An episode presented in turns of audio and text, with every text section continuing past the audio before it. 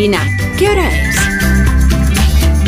Son las 8, son las 7 de la mañana en las Islas Canarias. Buenos días desde Onda Cero. Más de uno en Onda Cero.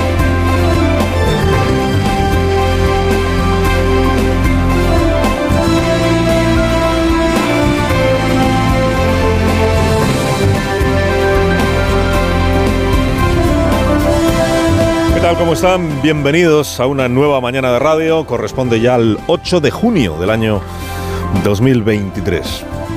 Ocho meses y un día. Como una condena, ¿no? Ocho meses y un día. Como una condena que no termina de cumplirse. Ocho meses y un día se cumplen hoy de aquel 7 de octubre del año 22 en que entró en vigor en España la nueva ley de libertades sexuales, rebautizada por sus autores y autoras como la ley del solo sí es sí. Sin duda esta es la ley que más daño ha causado al gobierno de coalición, no tanto por, por, lo que dice la ley y no tanto por la modificación penal que trajo consigo la ley, como por la manera en la que el gobierno respondió cuando empezó a hacerse evidente que la ley en su parte penal permitía que hubiera agresores sexuales que se pudieran acoger en algunos casos a un alivio o rebaja de sus penas. La manera en la que el gobierno reaccionó, respondió a aquella polémica. La respuesta del Ministerio de Igualdad, el Ministerio de Igualdad tan relevante para un gobierno progresista como está recordando ahora el PSOE, ahora que Feijóo lo quiere quitar, la respuesta del Ministerio de Igualdad fue despreciar a quienes advertían de las consecuencias penales de aquella norma, denigrar a los abogados defensores que recurrían las penas cumpliendo con sus obligaciones profesionales, etiquetar como machistas, como ultras, como propagadores de bulos a quienes sugerían que la nueva norma había nacido averiada. ¿Quién ha lanzado aquí los bulos?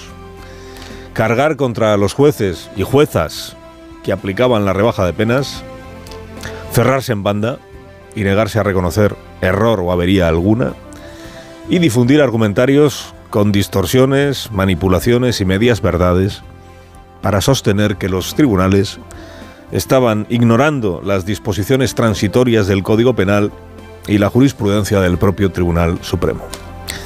Se erigió en jueza la ministra Irene Montero para impartir lecciones de derecho a las audiencias provinciales. Tanto la Fiscalía General del Estado como la jurisprudencia en nuestro país es clara respecto a que si las penas impuestas entran dentro del nuevo rango de penas, de la nueva horquilla de penas que sa sale de la nueva ley, no cabe la revisión de penas. Con la reacción que tuvo, primero reacción airada y después altiva, la ministra se adjudicó a sí misma una función que en realidad nunca tuvo, que es esta de dictar doctrina sobre cómo deben proceder los tribunales en nuestro país. Su superior jerárquico, que no es Yone Belarra ni Pablo Iglesias, su superior jerárquico, que es el presidente del gobierno del que ella es ministra, hombre, dio unos cuantos bandazos, fiel a su manera de conducirse, dio unos cuantos bandazos en las primeras semanas de esta polémica. Porque primero se abrió a revisar la ley cuando surgieron los primeros casos de revisiones de penas, pero luego se cerró a revisar la ley y luego ya se volvió a abrir a revisar la ley.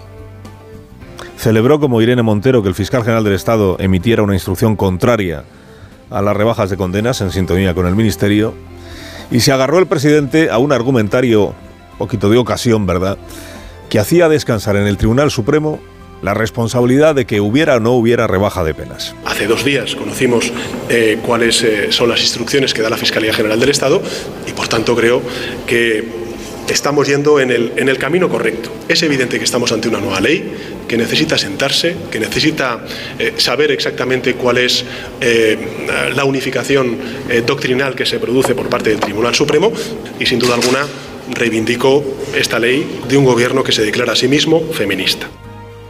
Mire, esto de presentar al fiscal general del Estado como si el criterio del fiscal general fuera infalible, es que el fiscal ha emitido ya una instrucción, ya está todo dicho.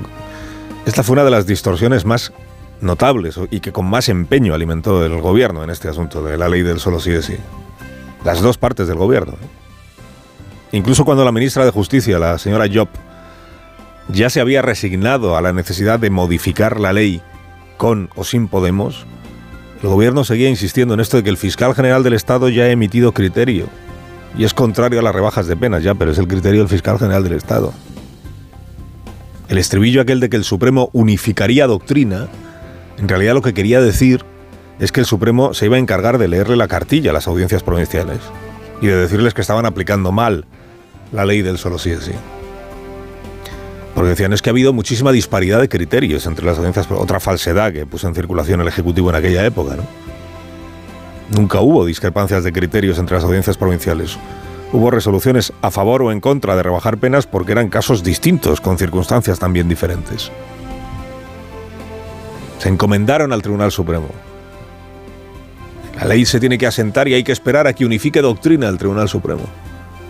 Que es el mismo tribunal, por cierto, al que el gobierno había puesto a caer de un burro cuando emitió criterios sobre la desaparición del delito de sedición. O cuando emitió criterios sobre los indultos a Junqueras y compañía. Y de repente, el Supremo era la voz autorizada para poner las cosas en su sitio. Hay que esperar al Tribunal Supremo.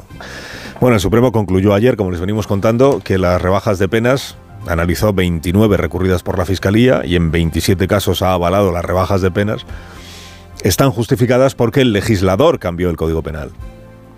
Y porque los condenados están en su derecho a beneficiarse de un cambio en el Código Penal que alivie algunas de las penas para castigo de algunos de, los, de, los, de las conductas o de los hechos.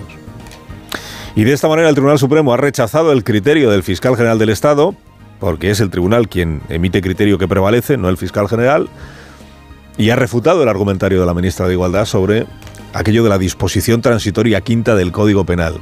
Digamos que el Supremo, de jurista a jurista, le ha dicho a Irene Montero que no, que no era lo que ella decía.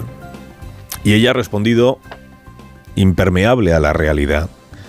Ella ha respondido en un tuit diciendo que es una mala noticia que el Supremo rechace el criterio unánime de la Fiscalía. Esto del criterio unánime, supongo que lo dice como si fuera la prueba de lo claro que lo tiene la Fiscalía y que por tanto el criterio bueno es ese, porque es unánime, hombre, unánime.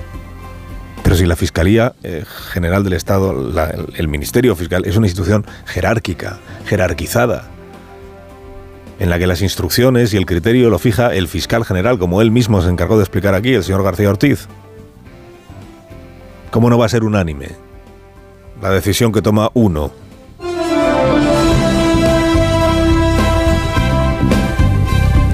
Ocho meses y un día después de que empezara todo, la ley del solo sí es sí regresa como la peor pesadilla posible para un gobierno en campaña electoral. Sobre todo si empieza otra vez ahora el goteo de nuevas rebajas de penas.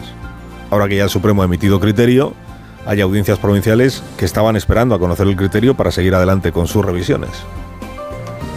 Al revuelco que ayer encajó Irene Montero, se le puede sumar un segundo revés para la ministra en el caso de que los partidos que han decidido asociarse a Yolanda Díaz, al liderazgo redentor de la vicepresidenta, consumen su operación vendetta y releguen a Irene Montero a puestos poco lucidos de la candidatura electoral. Mire, es un clamor, es un clamor dentro de esos partidos de muy diverso pelaje, que si más Madrid, que si Compromís, que si en común. Es un clamor interno, porque no lo dicen en público, que ha llegado el momento de pasarle al cobro a Pablo Iglesias las facturas que están pendientes, facturas acumuladas, a Pablo Iglesias y a su entorno inmediato, que son Irene Montero, y Yone Belarra, y Pablo Echenique.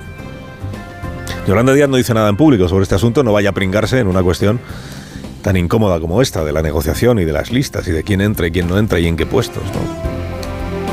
No quiere pringarse en un asunto incómodo porque además es tradición en Yolanda Díaz no pringarse en nada que no le rente políticamente. Y para eso ha ungido a un portavoz, un portavoz para que hable de todo aquello de lo que no quiera hablar ella. El portavoz es Ernest Urtasun, que está fajado en esta, en esta tarea, es eurodiputado. Además tiene muy buena voz, esa es la verdad. Y ayer, ayer que hizo la candidata, la señora Díaz, una visita, una visita del médico a Doñana, excursión rápida para dejarse ver comiendo fresas y decir cuatro cosas contra el PP Juanma Moreno. Pues ayer ya cuando le preguntan a Yolanda Díaz por el asunto de las listas, de la negociación con Podemos, que si a quién representa, que si no, ella le pasa el marrón a Urtasun y se quita en medio. Ahora mismo no estamos hablando de nombres, lo que sí quiero decir de manera muy clara, lo han dicho todas las organizaciones, no se está planteando ningún veto. Estamos en estos momentos finalizando el acuerdo, hablando con todo el mundo y cuando el acuerdo esté finalizado presentaremos los equipos mejores para salir a ganar este país. Dice, no estamos hablando de nombres, no que va. Están hablando de listas. A ver, están hablando de cuántos diputados calcula cada una de las marcas que van dentro de su mar que obtendría en las elecciones de julio. porque dependiendo de en qué puesto vayan y cuántos escaños consigan, pues se reparten también las subvenciones que paga el Estado a los grupos que consiguen representación parlamentaria. De eso están hablando. como se sabe, la negociación no versa sobre el programa de gobierno, sobre el programa electoral. La negociación tiene que ver con esto. Por eso no es lo mismo ir de número 2 que ir de número 3. Dependiendo de qué probabilidades tienes de conseguir escaño, tienes más o menos probabilidades de ingresar una subvención. Y todo eso influye, claro que sí. Como dice Pablo Iglesias, todo eso influye en una negociación de estas características.